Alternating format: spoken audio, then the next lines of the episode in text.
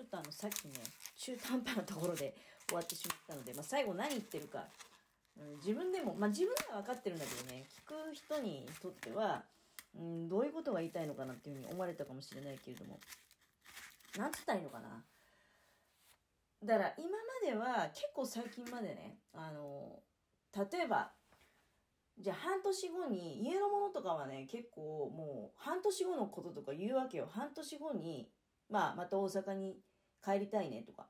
で、もう今からね、予約しようとかそういうこと言うわけ。でも私にしてみると半年後のことって、なんかその、曲の言うと半年後に生きてるかどうかもわかんないのに、なんで半年後のことを今から考えるのっていうふうに思っちゃってたのね、今までの自分って。で、その半年後のためにお金を使ったりと。うん、その日にもし雨が降ったらどうするのとか。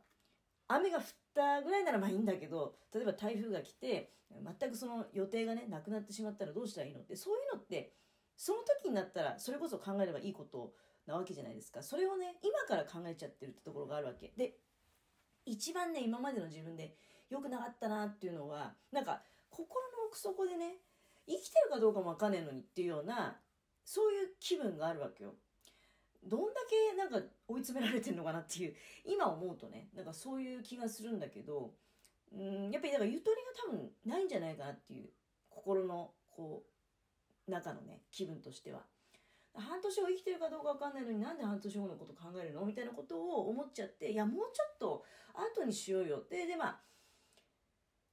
まあ、この辺がね、その、家のものと私の、その、仕事の違い、家のものは、まあ、割と、うん、休みも、まあ、希望を出せばね、うん、もらいやすいとかあるわけじゃない。で、今、なんか私は、まあ、そもそももう、月金で仕事行ってないので、そこに関してはもう、希望しないと休めない云々って問題じゃないじゃない。で、まあ、土曜日と日曜日だけだからね。なんだけど、その、その前、だ2年前までのお仕事の時は、なんか突然もう、今日来てくれるみたいなこともあれば、何しろ、休みが定期的なわけではないわけじゃないですか。でそうすると、半年後なんていうのはとてもじゃないけどね、うん、いや今から半年後のことを休み申請させてもらっていいですかとかお願いできるような環境でもなかったし、まあ、人によってはね、お願いする人もいるんだろうけど、なんか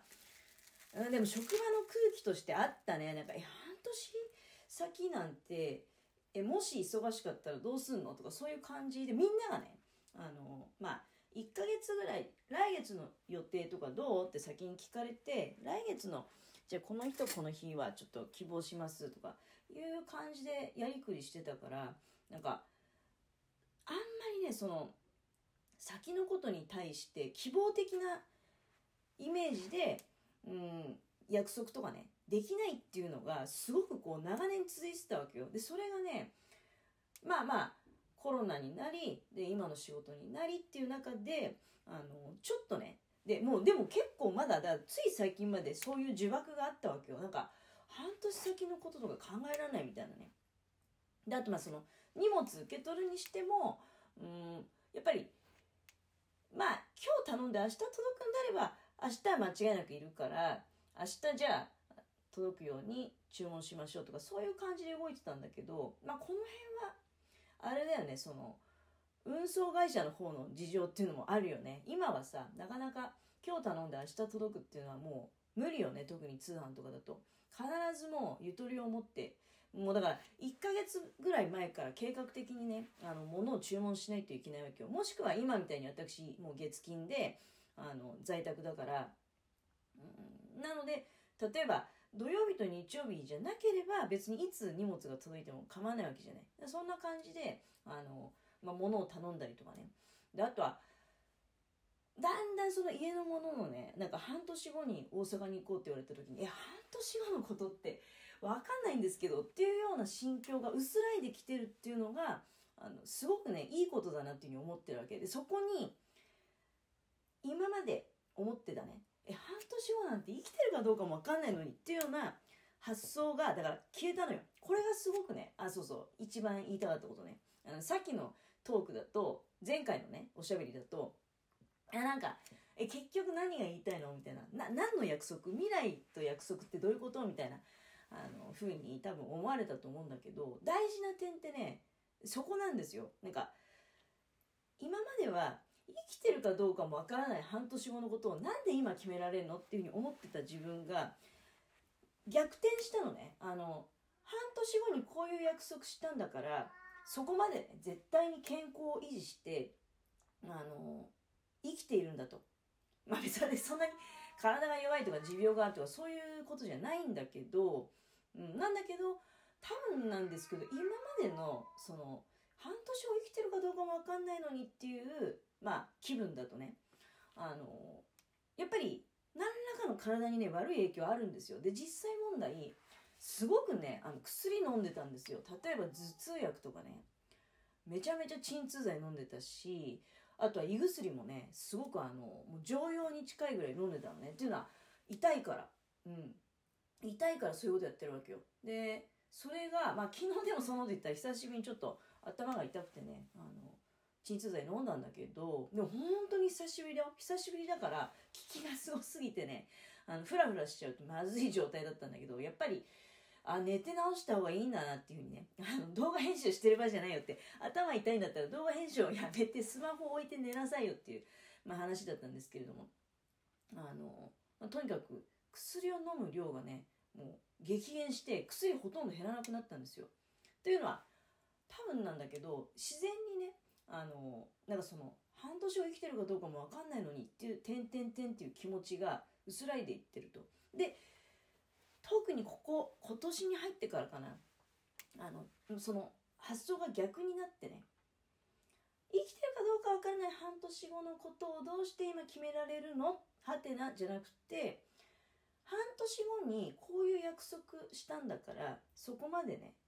頑張ろう。そこまではもう絶対に風邪もひかないしあの健康を維持してやっていくぞっていう怪我もしないぞみたいなあのそういうプラスの考え方にねなんか持てるようになったのよ。それはすごくねあの素晴らしい気持ちの変化だなっていうふうに感じております。今ねぼちぼちとね朝ごはんの、まあ、支度始めてるんだけどさっきも言いましたよね。切り干し大根もできてるから。で今溶かした山芋の上に納豆をトッピングしてね、え、とろろ納豆にして今日は食べようかなと思って。またほうれん草を切って卵焼きを焼いてということなんですけれども、まあ、ちょっと話題を変えましてね。スーパーには行ってないんだけどおとといちょっととあるねあの雑貨屋さんに入った時に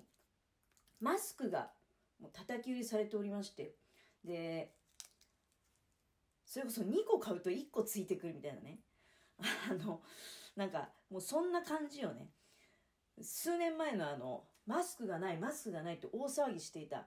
頃とは打って変わってもうマスクが山のように積まれており。まあ当然あの買わない、うん、まあそうだね。今まあ確かに手持ち私マスクだんだん枚数少なくなってきてるんでああまあこれ2個買って1個くれるんだったらとは思ったんだけどでももう2個もいらないし2個買って1個3個になるってことでしょ。3個なんか余計またいらないって。いつになったらねなんか多分どうなのかなこれ夏過ぎたあたりにもしかしたらですよマスク取れっていう我々ねなんかそのまあこれ会社にもよるのかもしれないけど、まあ、今回のことだとちょっと特殊な例なんで強制ではないかもしれないけどその立ち姿は統一感がないとまずいっていうことでマスクしてる人としてない人がいるっていうのはねなんかよろしくないらしいんですよ。なので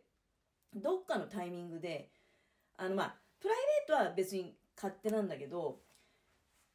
勤務中にマスクをしないでくれっていうそういう指示がね出る可能性がこれ見えてきたなっていうふうに思ったわけ。例えば夏とかね。